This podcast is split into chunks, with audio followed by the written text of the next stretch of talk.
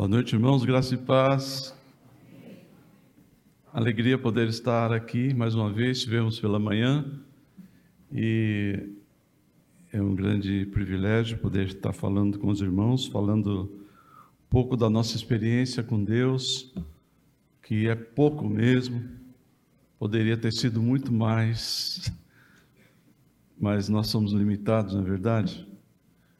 Mas Deus é grande, Deus tem uma obra grandiosa para realizar e a gente faz muito pouco. Quero também parabenizar o grupo do louvor, está muito bonito, viu? Uma bênção. Glória a Deus pela vida de vocês. Tenha, aleluia. Usando os dons de vocês para a glória de Deus. Que Deus os siga abençoando. É, irmãos, é, eu falei um pouco. Quem esteve pela manhã hoje? Vários irmãos.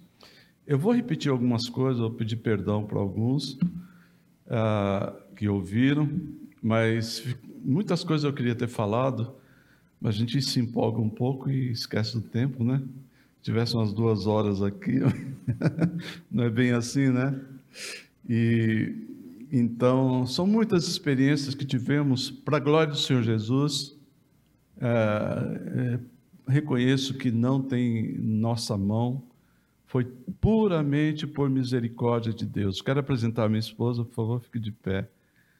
Minha companheira já de 36 anos e de luta e labuta, guerreira do Senhor Jesus. Não sei o que seria de mim se não fosse minha digníssima esposa. Ela é e ela tem chamado missionário desde o princípio. Eu falei no começo de, no, do dia hoje, ah, pela manhã, que nós nos conhecemos no campo missionário quando fomos fazer um projeto missionário na América do Sul onde trabalhamos no Uruguai, Paraguai, Peru e Colômbia por dois anos. Era um projeto interdenominacional é, e tinha irmãos da Igreja Batista, Metodista e várias igrejas trabalhando juntos na implantação de igrejas na América do Sul. Tivemos no Uruguai, é, trabalhamos com a Igreja Batista, a Igreja Nazareno. E no Paraguai trabalhamos com a Igreja Metodista, no Paraguai trabalhamos com a igreja, uma igreja reformada e outra igreja batista. No, na Colômbia, perdão, no Peru. E na Colômbia trabalhamos com a igreja pan-americana, que é também uma igreja reformada na, lá. E há muitas histórias para contar que não daria tempo. E eu lembro que naquela época, jovem ainda, é, nossa experiência era na igreja local e fomos formados na escola dominical. Que bênção que é, glória a Deus, a escola dominical que aprendemos tantas coisas. E a nossa formação era essa naquela época. E posso dizer, irmãos, que é, foram os melhores tempos que vivemos na nossa vida, no sentido de ter experiências assim tão tremendas com Deus. É, posso me lembrar de uma delas, depois eu vou contar outra, que foi no, no Paraguai. Nós estivemos trabalhando no Paraguai, havia uma cidade e, e trabalhamos com a igreja metodista, e o pessoal parece que aproveita quando vai missionários, alguém novo, eles, eles dão só bucha para a gente, né? Então, no bom sentido. Tinha uma cidade é, no interior do Paraguai se chama Caçapá. E era uma cidade predominantemente guaranis, que falavam guarani. E entendiam espanhol, mas não eram letrados no espanhol. E até aquela data, que foi em 1985,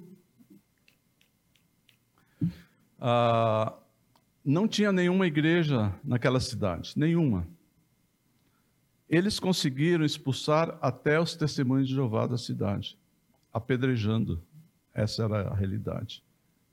Não sei se isso foi bom ou ruim, mas a verdade é que eles foram expulsos com perseguição mesmo. E nós fomos para lá bem jovens, éramos uma equipe A Senhora fazia parte dessa equipe também.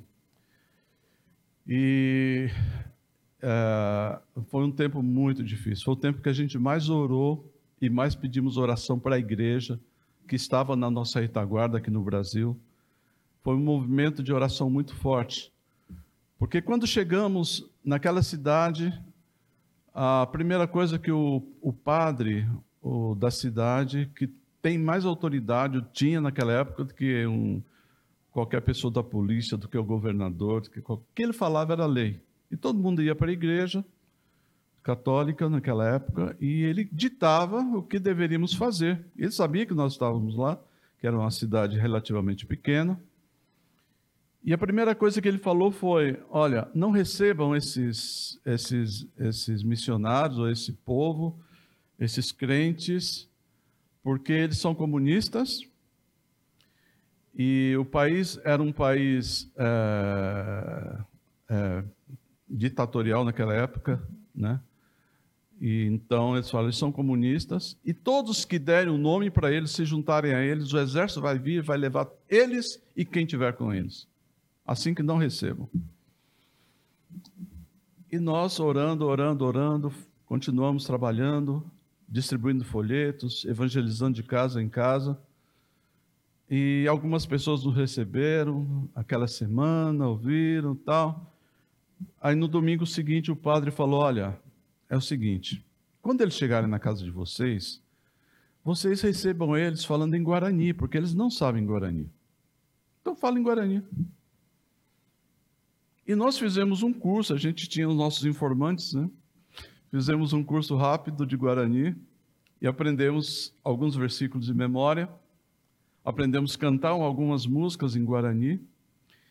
E quando eles chegavam e falavam, começavam a falar em Guarani conosco, a gente pegava o versículo e lia.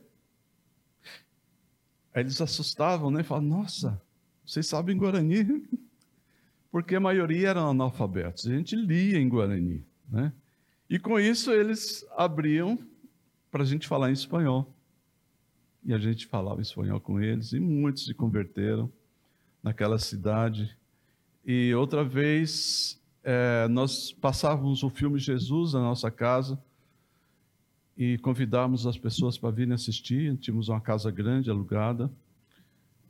Aí o padre falou: olha, é o seguinte, eles praticam urgia na casa deles, eles passam um filme até certa hora, depois eles fecham a porta e praticam urgias dentro da casa. Nós não sabíamos até então, né? E, e naquela vez começaram a chegar muitos homens para assistir o filme. Só homens, não vieram mulheres nenhuma, né?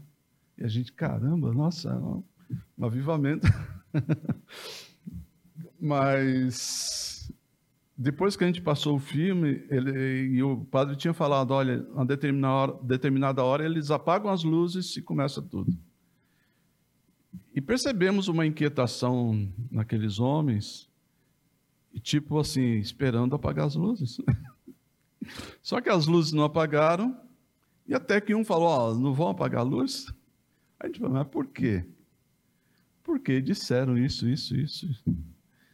Assim que nós recolhemos as, as senhoritas que estavam lá, foram para dentro e nós atendemos aqueles senhores. Mas a verdade é que fomos pregando o evangelho, ficamos lá durante quatro meses e muitas pessoas creram no Senhor Jesus.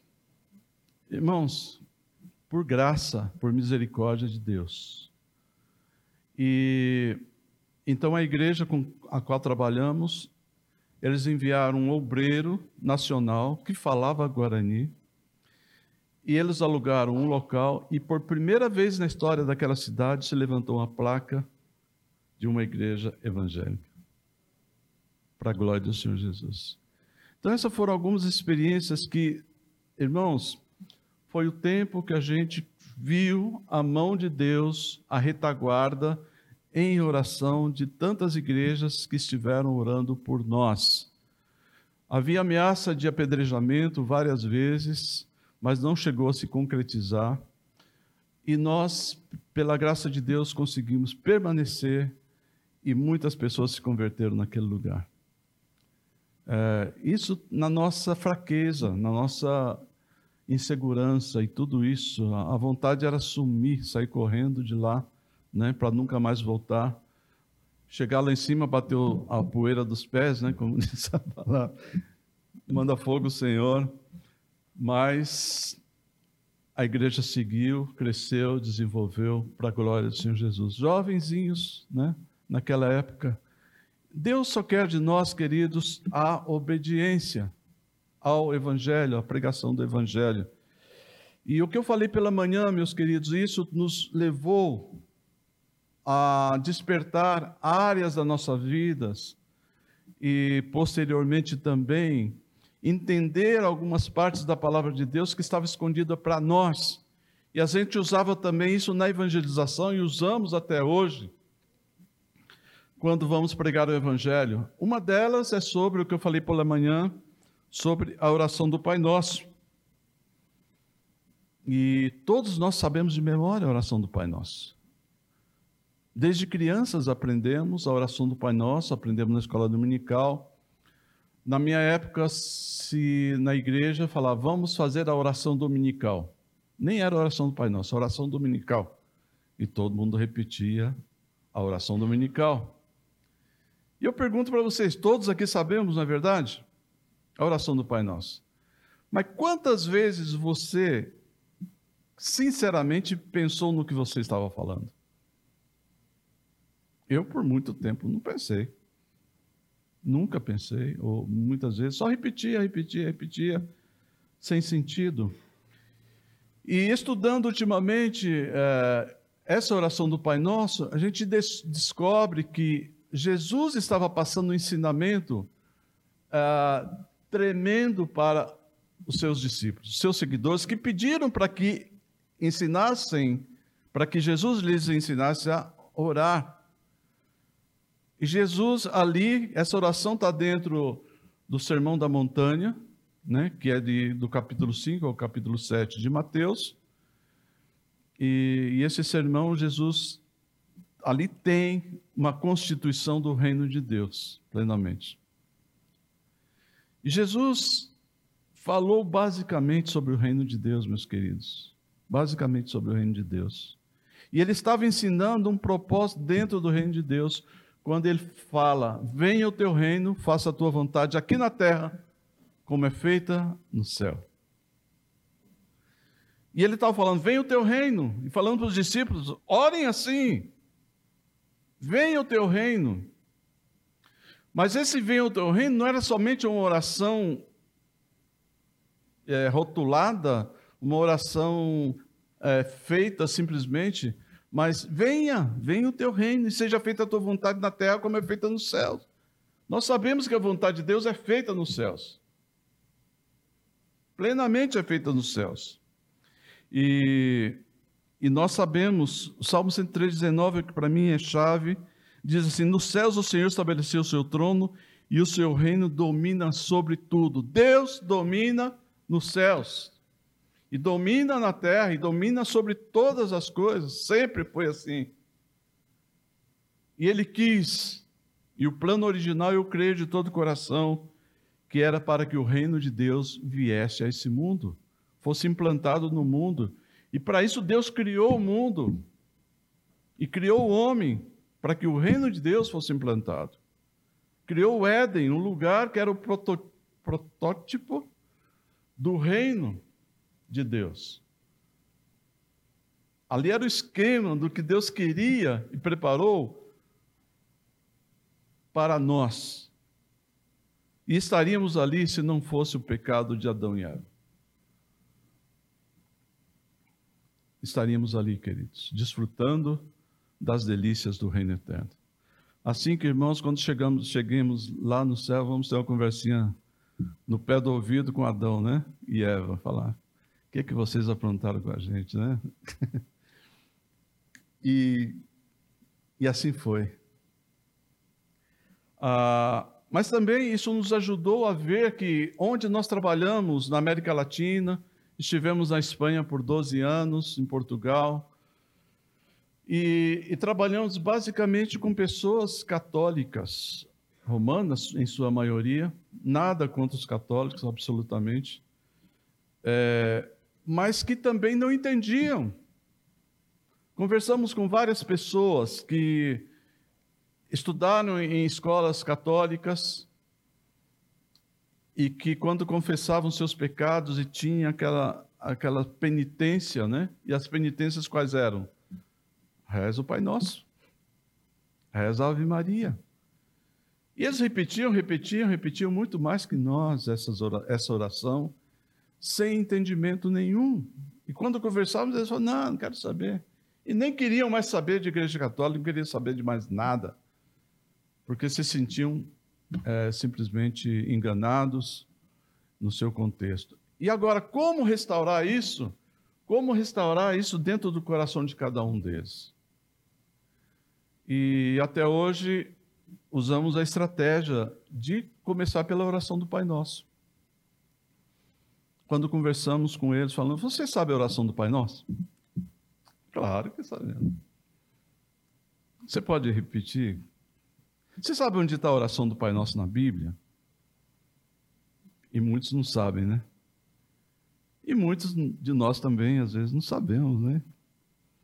Se fosse fazer aqui uma provinha, será que nós sabemos onde está a oração do Pai Nosso na Bíblia?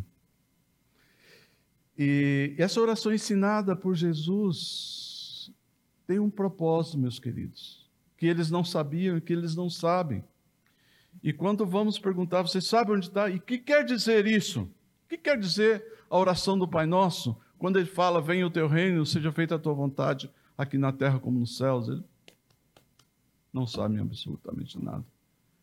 Você me permite é, te ensinar? Você gostaria de saber por que, que, Jesus, por que, que Jesus ensinou a oração do Pai Nosso? E, e para muitos, eu gosto de fazer o desafio, eu posso fazer três estudos, eu vou te explicar tudo direitinho. Aí já não tem escapatória, né? Então a pessoa vai saber o que é o reino de Deus. E vamos explicar por que, que nós precisamos de um Salvador por que, que Jesus veio? E explicamos também que o, o que Deus preparou, que foi perdido, que não foi o que, que vivemos hoje, não é o que Deus, não foi o que Deus preparou desde o princípio para cada um de nós. Mas Jesus veio para restaurar o reino. Jesus veio para dar de volta o reino para cada um de nós. Mas para que a gente possa entrar nesse reino, nós necessitamos de um Salvador. E esse Salvador é Jesus. Aí podemos dar aquela, né? Você gostaria, você quer conhecer, você quer fazer uma oração crendo em Jesus como seu Salvador? E muitos fazem. E isso foi o que aconteceu, contei para os irmãos de manhã, quando nós chegamos na Bolívia. Somos missionários ali há cinco anos já. Ah, e o dono do nosso apartamento, Roberto Maishiro, que ele é descendente de japonês, é Nisei. E então, Roberto, ele, primeira coisa, eu apresentei como pastor, como missionário, ele falou: Eu sou católico apostólico romano. Falei, muito prazer.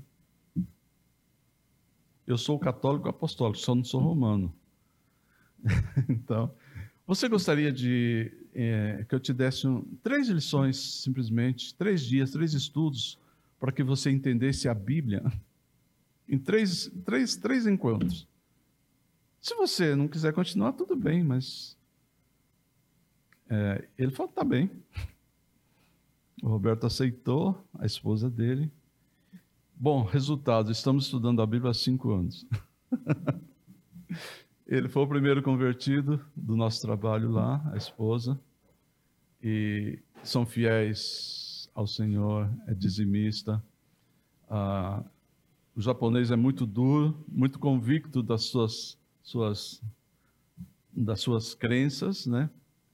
Então, tem sido um processo na vida dele, mas o Roberto é gente fiel ao Senhor. E então, queridos, essa questão do reino, para nós também, fica às vezes muito nebuloso, muito complicado quando falamos de reino de Deus.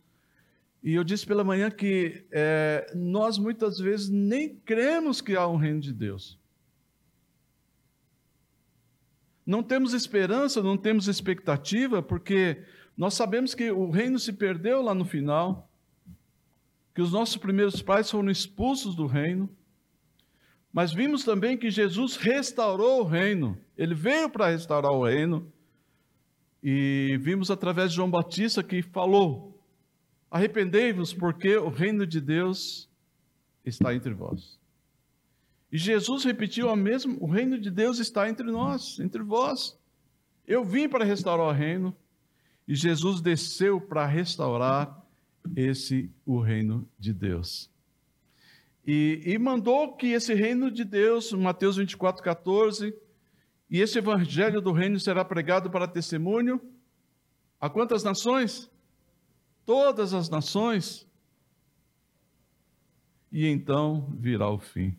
O sinal mais categórico da vinda de Jesus é a pregação do evangelho até os confins da terra.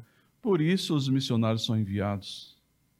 Por isso a igreja tem que ter isso como prioridade em sua vida de enviar missionários, de trabalhar, de orar pelos missionários, porque faz parte da nossa missão, queridos. Não é a missão de, do pastor Natan, da Sinira, ou desse ou daquele.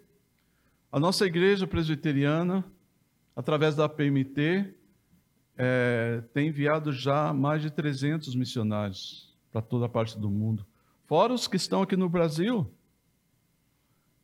estão sendo enviados a muitas nações, a mais de 40 nações estamos presentes através da igreja presbiteriana. Mas como esses missionários vão? Através das igrejas, orando, intercedendo, é, enviando recursos. Dessa maneira se envia, dessa maneira se prega o evangelho. E muitos estão sendo enviados, não só da igreja presbiteriana, em muitas igrejas no mundo. Enquanto nós estamos na Bolívia, pela nossa experiência que estamos lá, eles já descobriram, nós fazemos parte da, da Fraternidade de Pastores de Cochabamba,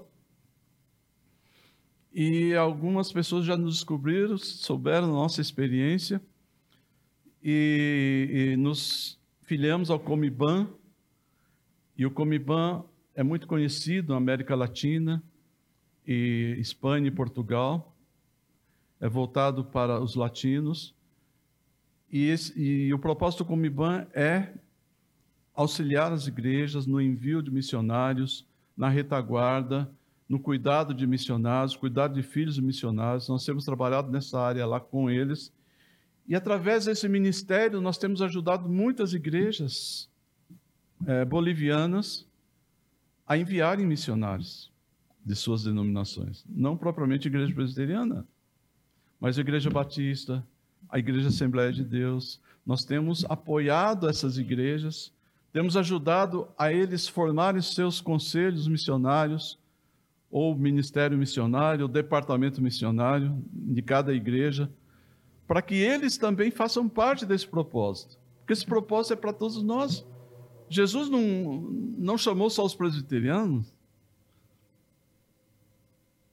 Ele chama a todos. Não existe um departamento no céu para os presbiterianos, batista, Assembleia de Deus. Não. Isso é coisa nossa. E louvamos a Deus pela igreja presbiteriana, que é uma igreja séria, reformada. Glória a Deus. Mas não podemos fechar as portas, temos que ter esse, esse desejo. Nossa igrejinha lá, temos 15 pessoas, estamos trabalhando em três frentes. E uh, tinha um, um, irmãozinho boliviano, ele, ele, ele fez medicina na Bolívia. Medicina na Bolívia é uma benção. É muito barato, irmãos. O que você paga aqui em um ano, lá se paga em um mês para fazer medicina. Então, tem muitos brasileiros lá se aproveitando disso. Ah, e ele, ele fez medicina, ele é boliviano, e ele queria se preparar, ele tem chamado para ir para a Índia, mas nossa igreja não tem seminário na Bolívia. Então ele foi para o Paraguai, onde nossa igreja tem seminário, e a nossa igrejinha, mensalmente, mandando ofertas para ele, para que ele pudesse se preparar para poder alcançar o objetivo de ir à, à Índia. Ele quer trabalhar como médico missionário na Índia. Uh, e estamos preparando, queremos que ele venha para o Brasil também, para se preparar, fazer o curso da PMT e, e também ser enviado para a Índia. Então, nós temos que facilitar isso para que outros, para que o reino de Deus venha, queridos, para que Jesus volte. Tenhamos que almejar, querer de todo o nosso coração isso. Ah, não podemos discriminar, não podemos separar. Temos que ser convictos da nossa doutrina, sim. Eu lembro de uma experiência é, na Bolívia, ah, perdão, na Colômbia. Nós fomos trabalhar num, em 1986, irmãos. Algo tremendo aconteceu lá. E nós ficávamos seis meses nesses países, porque até seis meses você pode ficar sem ter necessidade de visto. Para não entrar naquela burocracia dos vistos, a gente ficava seis meses. Uh, e nós fomos para lá na época do quando Pablo Escobar estava no, no top, né? Aquelas bombas, nós vimos lá o Palácio de Justiça com aqueles buracos, canhão, tudo aquilo a gente viu lá em Bogotá. E nós fomos trabalhar em uma igreja no interior, numa montanha, a igreja, a cidade ficava num lugar bem alto, mais de dois mil metros de altitude. E a única igreja que tinha lá era uma igrejinha que tinha cinco pessoas. Nativos dali mesmo. E muito pequeno. Então nós fomos para lá para trabalhar com eles. Em 1986. E aconteceu algo tremendo em 1986, não sei quantos lembram, era a Copa do Mundo. E a Colômbia não tinha se classificado para a Copa do Mundo. E quando nós chegamos e falamos que eram brasileiros, e fomos de Kombi, irmãos, até Colômbia, Kombi, quatro marchas, aquela coisa abençoada, né? Fomos até lá e quando chegamos com aquela Kombi e tal, houve uma revolução, placa do Brasil, eles amavam e amam os brasileiros. E, e então nós tudo que a gente tinha estava na Kombi. Tinha, a única mobília que a gente tinha era uma geladeira com por cima da geladeira um fogão, sabe? Não sei se quantos já viram. Embaixo a geladeira, assim pequenininha, e em cima um fogão.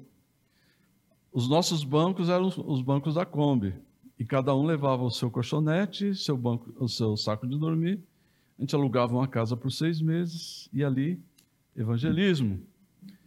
Quando nós chegamos, o pessoal sabia que tinham brasileiros, nós não tínhamos televisão. O que, que eles fizeram? Nos convidaram para assistir os jogos nas suas casas. Ou seja, não, não foi necessário nem chamar na porta. Nós entramos através do futebol. E quando íamos, éramos seis na equipe, e normalmente as mulheres não gostam muito de futebol. Uh, eu era o líder da equipe, falei, vocês a partir de hoje, vocês amam futebol. vocês torcem por futebol. E a gente se dividia, os seis, cada um ia para uma casa, né? estrategicamente. E ali nós começamos um trabalho de discipulado, de evangelismo naquele, naquele lugar. Chegamos numa casa, a, a mãe, uma senhora já uh, idosa, ela se converteu, os netos se converteram, aceitaram Jesus, estudávamos a Bíblia, mas a mãe não cria, não queria, era arredia completamente, não aceitava. Quando a gente chegava, ela vazava. Aí descobrimos que ela era costureira da Virgem da cidade, da Igreja Católica. Então, era costureira da Virgem. Então ela tinha já um compromisso, né, etc. E era fiel à Virgem. E a gente ia, tinha amizade com ela, a gente tratava ela super bem. Um dia, a Cecília, Senira e eu éramos dupla de evangelismo já. desde aquela época. Estavam na praça principal, distribuindo folhetos, falando de Jesus ali. Aí lá vem a Cecília, toda feliz, né? Ela era muito espontânea, muito alegre. Chegou até nós. Eu não sei se ela falou sério ou foi uma provocação, mas ela falou: Vamos na igreja comigo? a igreja católica, estava em frente à igreja. E nós falamos: Vamos. E fomos com a Cecília na igreja católica. E entramos com ela, ela toda feliz porque nós aceitamos o convite. E ela entre nós ali, né? Senta, levanta, aquele negócio todo. Quando nós saímos no pátio ali na praça, ela falou: Por que vocês vieram na minha igreja? Eu quero aprender a Bíblia com vocês, eu quero estudar a Bíblia com vocês. E a Cecília começou a, a se reunir conosco. Nós não fomos direto, não falamos nunca sobre imagem, nada disso. Algumas gente dava uma cutucadinha, mas fomos estudar uh, Êxodo capítulo 20, os Dez Mandamentos. De repente a Cecília abre um, regala um olho assim, sabe? O quê? Onde está isso? Né? Aí ela pegou a Bíblia nossa, pôs o dedo, se levantou e Saiu correndo. Eu falei, nossa, ficou louca. Meu Deus, Cecília, entrou um espírito aqui. entrou um espírito aqui, Cecília saiu correndo. E dali a pouco, uns 15 minutos, a gente continuou estudando a Bíblia. Ela volta e falou: Pronto. Fui lá na paróquia, cheguei para o padre e falei assim: Por que, que você nunca me ensinou sobre isso? Pode buscar outra costureira para a virgem, porque eu não vou mais. Irmãos, a partir daquele momento, Cecília se converteu, começou a estudar a Bíblia, e, e foi uma benção. Aí foi uma revolução. Para resumir, já sendo bastante longo, é, o tempo nosso estava vencendo já. E também outro detalhe importante que uma das pessoas que aceitou Jesus na cidade era o gerente do único banco que tinha na cidade. E a família dele também. E esse gerente, ele tinha uma discoteca. Naquela época era discoteca. Hoje, como é que é mesmo? É balada, né? Balada. Então, e lá o ritmo colombiano é bem intenso. Vocês já viram, não? Muito interessante. E nos convidaram uma vez para ir a, a assistir um show lá, né? Na balada. E, e, alguns daqueles a gente conhecia. Um, inclusive, era filho da Cecília, que cantava na. tocava e cantava. E nós fomos lá ver. E, irmãos, era um, era um lugar lindo, ficava no alto e cheio de vidro, sabe? Assim, é, de, de frente para a cidade.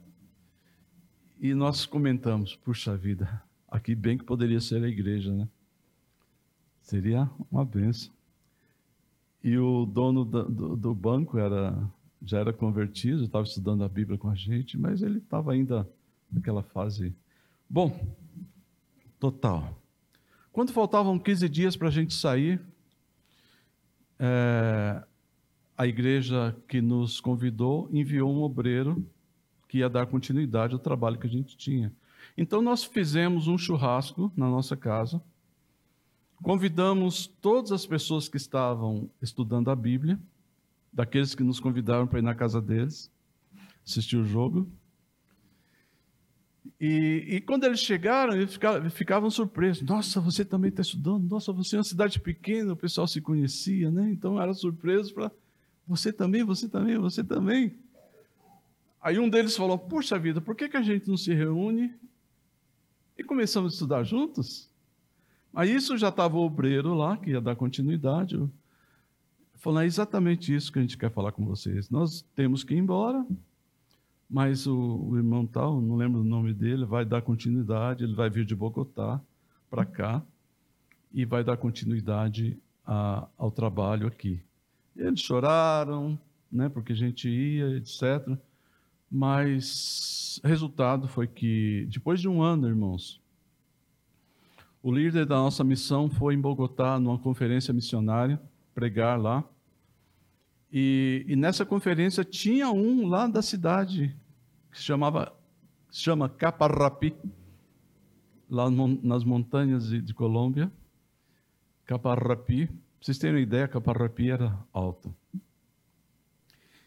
A, nós para a água não chegava até lá. Então era água de chuva que caía dentro de um reservatório. Essa água era para tomar banho, tudo, para lavar roupa. Mas a gente, toda segunda-feira é dia da nossa folga, nós íamos para o rio, descíamos 11 quilômetros até o rio, e lá nós lavávamos roupa e colhíamos água num tanque assim de plástico, colocava dentro da Kombi e subíamos de volta. Então, essa era a nossa diária. Era um dia de festa que a gente ia, né? A gente aproveitava bastante. Mas, nesse contexto, irmãos, ah, depois de um ano, como estava dizendo, um dos irmãos desse local foi na conferência e, ao terminar, ele chegou para o pastor, pastor Valdemar, que já faleceu, falou: Pastor, eu sou da cidade de Caparrapi. E fala para os. Aí falou o nome de todos nós, né? Que o que eles começaram lá não foi em vão e que hoje nós somos mais de 100 pessoas. E estamos reunidos onde era a discoteca. Do Dom Jesus, se chamava Jesus, Dom Jesus, né? Estão reunidos lá na, na discoteca. Irmãos, a obra não é nossa. É Deus que faz a obra apesar de nós, apesar da nossa deficiência, apesar da nossa incapacidade, Deus faz a obra. Deus quer que somente nos lancemos para fazer o serviço dele, a obra dele. Ele quer que sejamos obedientes ao que ele está fazendo no mundo, ao que ele está fazendo em Sorocaba, meus queridos. Deus não chamou um ou outro, Deus não chamou o pastor, o presbítero, o diácono, não, Deus chamou a todos. Ele somente distribuiu dons para cada um servisse no seu dom. O pastor não vai lá no seu trabalho. Ele não pode, muitas vezes. Na sua casa, na sua família, mas você é o cidadão do reino de Deus. Na sua casa, no seu trabalho, em todo lugar. E estamos trabalhando em prol do reino de Deus para que Jesus volte.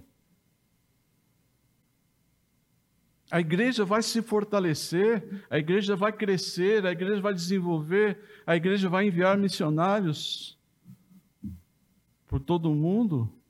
Quem sabe Deus vai levantar alguns daqui para ir até os confins da terra, ou em Jerusalém, Judéia, Samaria, confins da terra. Deus tem chamado. Mas Deus tem chamado específico para alguns, mas Deus tem um chamado para todos. Quando Jesus estava falando da oração do Pai Nosso, venha o teu reino, faça a tua vontade aqui na terra como no céu, ele estava falando para os seus seguidores, para os seus discípulos. Em Atos 1,8, Jesus falou: Mas uh, recebereis poder ao vir sobre vós o Espírito Santo, sereis minhas testemunhas. Estava falando não só para todos ali, em Jerusalém, Judéia, Samaria, até os confins da terra. Esse é o propósito, essa é a missão, esse é o chamado. E Jesus, quando chamou, quando falou, quando recuperou o reino, né? E ele disse o seguinte: ele fala sobre o reino prometido. Aqui não termina tudo, não, meus queridos. Aqui é só o meio. A nossa verdadeira pátria está nos céus. Filipenses 3,20 diz o seguinte: a nossa cidade está nos céus, de onde também esperamos o Salvador, o Senhor Jesus Cristo. A nossa pátria, a nossa cidade está nos céus. E outro texto diz que nós somos aqui estrangeiros e peregrinos, estamos de passagem por este mundo. A nossa pátria, nosso lugar é lá, a nossa verdadeira vida é lá. E eu pedi hoje pela manhã que lêssemos, e eu vou pedir também agora, Apocalipse capítulo 21, versículos de 1 a 4.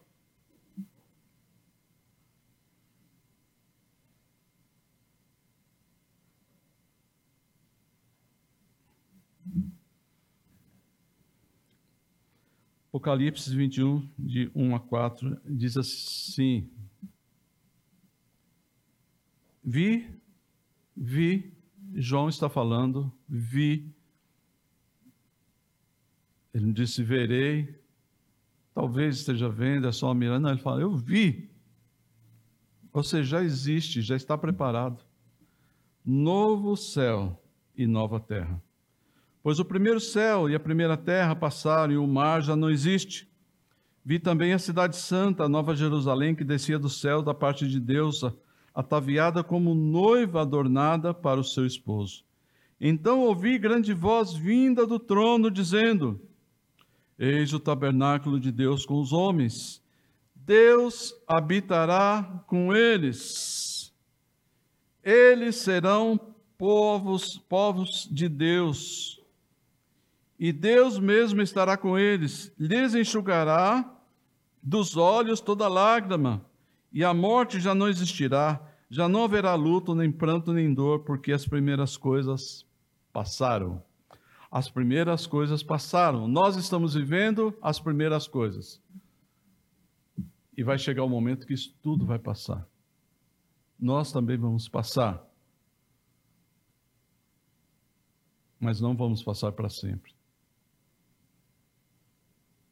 Nós vamos viver se cremos de todo o nosso coração, se temos a Jesus como nosso Salvador, esse novo céu, novas terras é para nós. Aquele lugar onde Satanás roubou, vamos dizer assim, extorquiu de Adão e Eva, tomou as chaves do reino, Jesus vai devolver, vai tomar e Satanás vai ser derrotado. E nós, diz que todas as tribos, línguas, povos e nações estaremos, estaremos reunidos com Ele naquele lugar. Queridos, nós devemos viver nessa expectativa. Aqui tudo é passageiro. Isso aqui vai passar, isso vai acabar, essas paredes, tudo isso vai acabar. O que não vai acabar é a nossa fé, nossa confiança em Deus, nossa esperança nunca deve se acabar ela é eterna, devemos viver nessa expectativa do reino de Deus. Ter, viver essa esperança de todo o nosso coração. Viver esse tempo na expectativa do que Deus tem. Jesus falou: buscar em primeiro lugar o reino de Deus e a sua justiça, e todas as demais coisas serão acrescentadas. Devemos buscar o reino de Deus? Sim. E Deus chamou um povo, nos chamou para sermos esses que vão apontar para o reino, para o reino de Deus, através das nossas vidas, através uh, das nossas atitudes, através do nosso testemunho, né? Jesus disse assim: brilhe também a vossa luz diante dos homens, para que vejam as vossas boas obras e glorifiquem o vosso Pai que está nos céus. Isso está dentro do que nós chamamos sermão da montanha ou a constituição do reino de Deus. E é interessante, irmãos, que Jesus, para finalizando, é, depois da ressurreição, ele esteve conversando ali com os discípulos, diz a palavra em Atos 1,3, que ele passou 40 dias falando do quê? Do reino de Deus. Falando sobre o reino de Deus. Esse era o assunto de Jesus. Porque poderá existir alguma coisa mais importante para nós do que a restauração do reino? Nada mais. Aqui não vamos ter isso. Por melhor que seja a igreja, por melhor que sejamos, por melhor que possamos viver, por melhor que venha a ser a política, nada se comparará com o que Deus tem preparado. O que o apóstolo Paulo falou: nem olhos viram, nem ouvidos ouviram o que Deus tem preparado para aqueles que o amam. Glória a Deus. Te pergunto qual é a sua expectativa? Por que você está hoje aqui? Por que, que você está vindo à igreja? Para fazer parte desse reino? Para que esse reino cresça, desenvolva, para que você faça parte desse projeto, desse processo, e do que Deus está fazendo na terra, do que Deus está fazendo em Sorocaba, do que Deus está fazendo no seu trabalho. Ele quer que você faça parte disso. Ele nos está chamando para isso. Nós estamos indo para a Bolívia, estamos lá. Mas nada especial, irmãos, dos que estão aqui. É somente um chamado dos que vão, mas não somos mais importantes que ninguém. Não somos mais importantes. Não somos melhores. Eu não gosto de falar, ah, puxa, admiro muito a vida de vocês. Vocês. Não, irmãos, é um chamado. Nada é importante, é só um chamado. E nós estamos só obedecendo o que Deus nos falou, assim como você deve obedecer o que Deus te chamar para fazer aqui hoje, agora. Deus está te chamando para adorar, adore com todo o seu coração. Toque seu instrumento de todo o seu coração. Faça para Deus. E pergunte, Deus, onde o Senhor está me chamando? Por que é que eu estou aqui? Quais são os meus dons? E Deus vai te mostrar, Deus vai te orientar, vai te dizer. Que Deus não chama por acaso. Deus diz que Jesus voltou ao céu e deu dons aos homens. Pelo menos você tem um. Se não tiver mais, Pergunte para Deus qual é o meu dom, onde o Senhor quer que eu te sirva? Na defesa, no ataque, no meio de campo? Não sei. Mas Deus nos chama. E se você não está atuando, irmãos, é como aquele time que o centroavante não veio. Vocês já fizeram isso, né? Ou o goleiro, né? Aquele goleiro que é bom, ficou doente. Vamos ter que pôr fulano ali, né? Então, Deus está nos preparando e você é o melhor na sua posição do que Deus preparou para você. Assim que pergunte a Deus onde é que Ele tem te chamado, o que Ele, o que, você, que ele quer que você faça. Esse é o chamado de Deus para mim e para vocês. Pastores, presbíteros, diáconos, nós não conseguimos fazer tudo, irmãos missionários. Não, não dá. Impossível. Mas se todos trabalharmos, é possível, sim. Irmãos, em pouquinho tempo isso aqui já não vai estar bombando de, de, de pessoas querendo saber, porque você vai ser o instrumento de Deus para a glória dele. Amém? Vamos colocar de pé.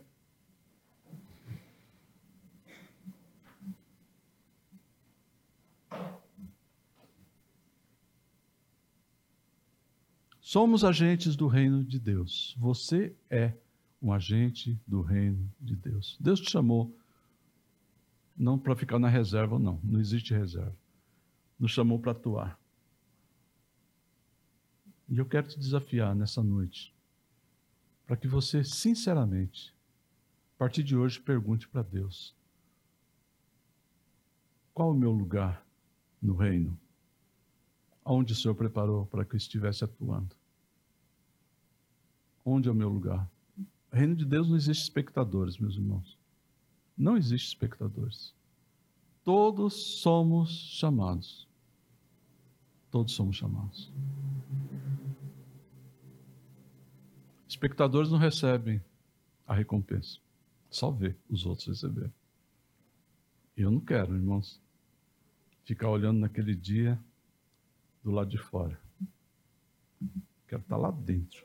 Senhor, foi o que o apóstolo Paulo falou, né? Combati um bom combate, completei a carreira, guardei a fé. Agora me resta receber a coroa da justiça, a qual o Senhor, reto juiz. Reto juiz, não é juiz corrupto. Reto juiz que sabe tudo, conhece tudo, sabe todas as coisas, conhece todas as coisas, nossas intenções. Me dará naquele dia, e não somente a mim, mas a todos os que amam a sua vinda. Fazemos parte de um grande propósito. Estamos preparando a volta do Senhor Jesus. E eu dizia de manhã, e termino, prometo, que eu sinto falta dos nossos hinos, irmãos, aqueles que falávamos da volta de Jesus. Parece que hoje Jesus não vai voltar mais, né? Porque aqueles hinos, outrora cantados, mercado está vazio, do trabalho. O rei está voltando, o rei está voltando, aleluia. Ele vem me buscar. Bom, muitos não sabem, né? São... isso aí da geração passada. Mas céu, lindo céu, né? Há mansões celestiais preparadas por Deus. Céu, lindo céu. Então, irmãos, quando eu me converti, a gente cantava muitos hinos à volta de Jesus. Então, aqui uma sugestão, Gui, irmãos, Felipe, vamos pôr uns cânticos aí da volta de Jesus também. e devemos estar nessa expectativa, irmãos, todos os dias, porque é o melhor que Deus tem para nós. É o melhor que Deus tem para nós e devemos viver nessa esperança. Aqui, muitas vezes decepção, tristeza, dor, mas o que Deus tem preparado é o glorioso e grandioso. Oremos, Pai. Obrigado, Senhor. Louvamos o teu nome pela tua grandeza, o teu poder.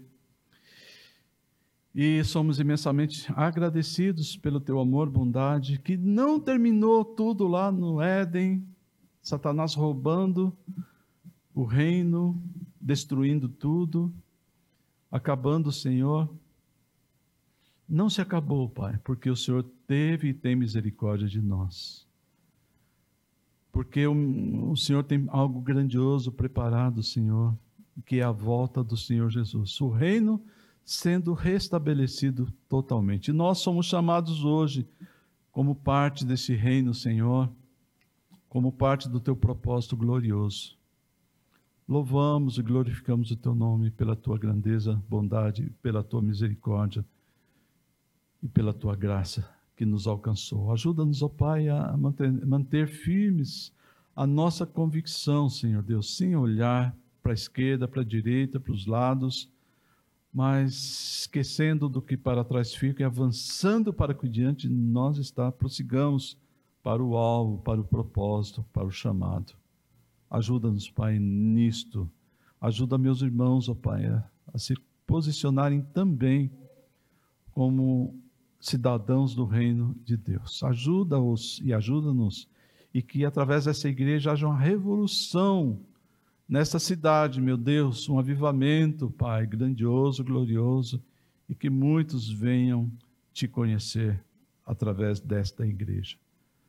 Louvado seja o nome do Senhor. Te agradecemos em nome do Senhor Jesus. Receba a bênção e que a graça do nosso Senhor e Salvador Jesus Cristo que o amor de Deus, o nosso Pai, e as consolações do Espírito Santo de Deus esteja com vocês, meus irmãos, e com todo o povo de Deus espalhados por toda a terra, desde agora e para sempre. Amém, amém e amém.